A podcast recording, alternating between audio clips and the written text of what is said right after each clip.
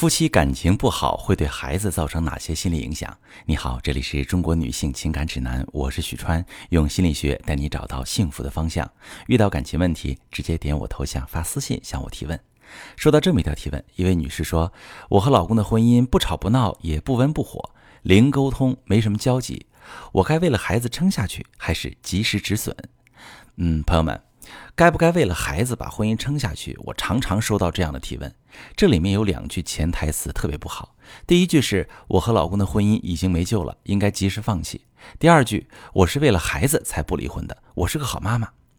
婚内沟通没交集，我们专业咨询的工作方式一般会从夫妻的性格匹配程度、情绪互动模式入手做干预，效果很不错。不能直接说就没救了。而提问这位女士，你为了孩子才不离婚的这个念头，孩子不能也不应该承担这个责任，你和你老公才应该承担。如果是为了孩子把这样冰冷的婚姻撑下去，那么当有一天孩子问你：“妈妈，为什么你和爸爸不说话？妈妈，为什么爸爸不爱我们？”你要怎么回答他呢？所以，无论是为了你自己的婚姻，还是为了孩子，我们都应该寻找零沟通的解决思路，因为你真的不知道是不是更好的选择。因为你真的不知道夫妻感情冷淡的家庭对孩子会有什么影响。夫妻在日常中没有交集，不吵也不闹，这样的家庭属于功能不良。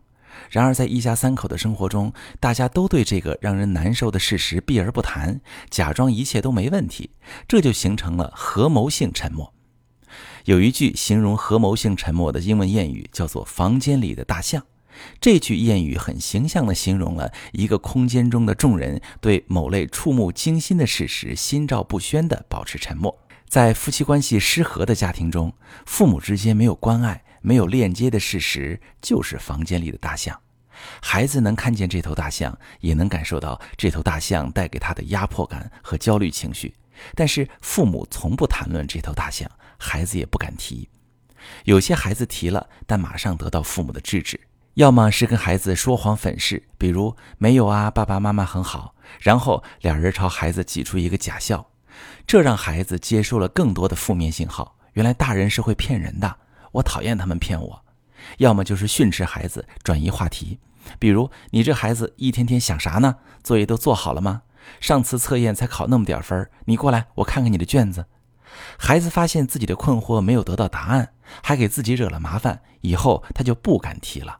但是心里会产生更多的负面猜测，比如爸妈是不是不爱我？我可能不是好孩子，我可能会随时失去爸妈。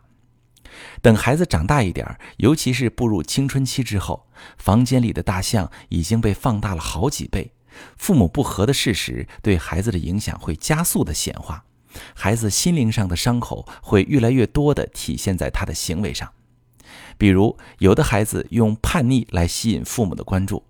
当他们懂事了之后，会思考父亲的心思不在家里意味着什么，也会思考究竟什么样的情况才会让父母不那么麻木。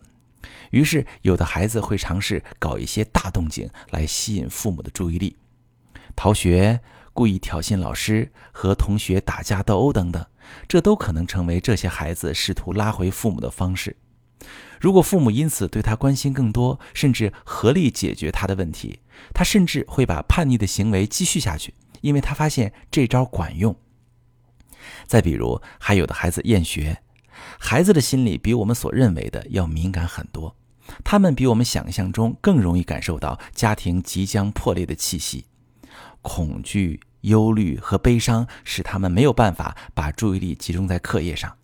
他们会在成绩上掉队，也会因为忧郁、孤僻、不受同学欢迎，很快他们就变得厌学，既不想学习，也不想融入集体。很多网瘾少年不是因为特别爱玩游戏而脱离现实生活，而是因为想要逃避现实生活而沉迷虚拟的世界。当家里明明有个大象，父母却装作没有，也不帮助他摆脱大象带来的影响。他当然就会想办法逃避现实带给他的痛苦。还有的孩子形成懦弱自卑的性格，因为在成长中，他觉得没有人爱他、保护他，尤其是女孩子。他看到别的同学有爸爸关爱，而自己的父亲在家里很冷漠，他就没有安全感，甚至认为自己不值得被爱。缺爱让他渴望被爱，他很容易早恋。更可怕的是，他会寻找到类似父亲的男人，那些对他冷漠不关心的，反而对他有一种莫名的吸引。他会在感情中留下一身伤痕，还会不断重复这个模式，未来也很难有幸福的婚恋关系和家庭。这些可能出现的情况还只是冰山一角。当家庭内部爱的连接感被隔离感代替，几乎一定会导向青少年的心理问题。所以，大家遇到感情不和，首先应该想到的是，有很多科学的情感干预方法，效果都很好，而不应该为了孩子拖着忍着。如果你的婚姻一直没有沟通，甚至你的孩子都出现不好的反应，都可以发私信跟我说说，我来帮你分析。我是许川，如果你正在经历感情问题、婚姻危机，可以点我的头像，把你的问题发私信告诉我，我来帮你解决。如果你的朋友有感情问题、婚姻危机，把我的节目发给他，我们一起帮助他。喜欢我的节目就订阅我、关注我，我们一起做更好的自己。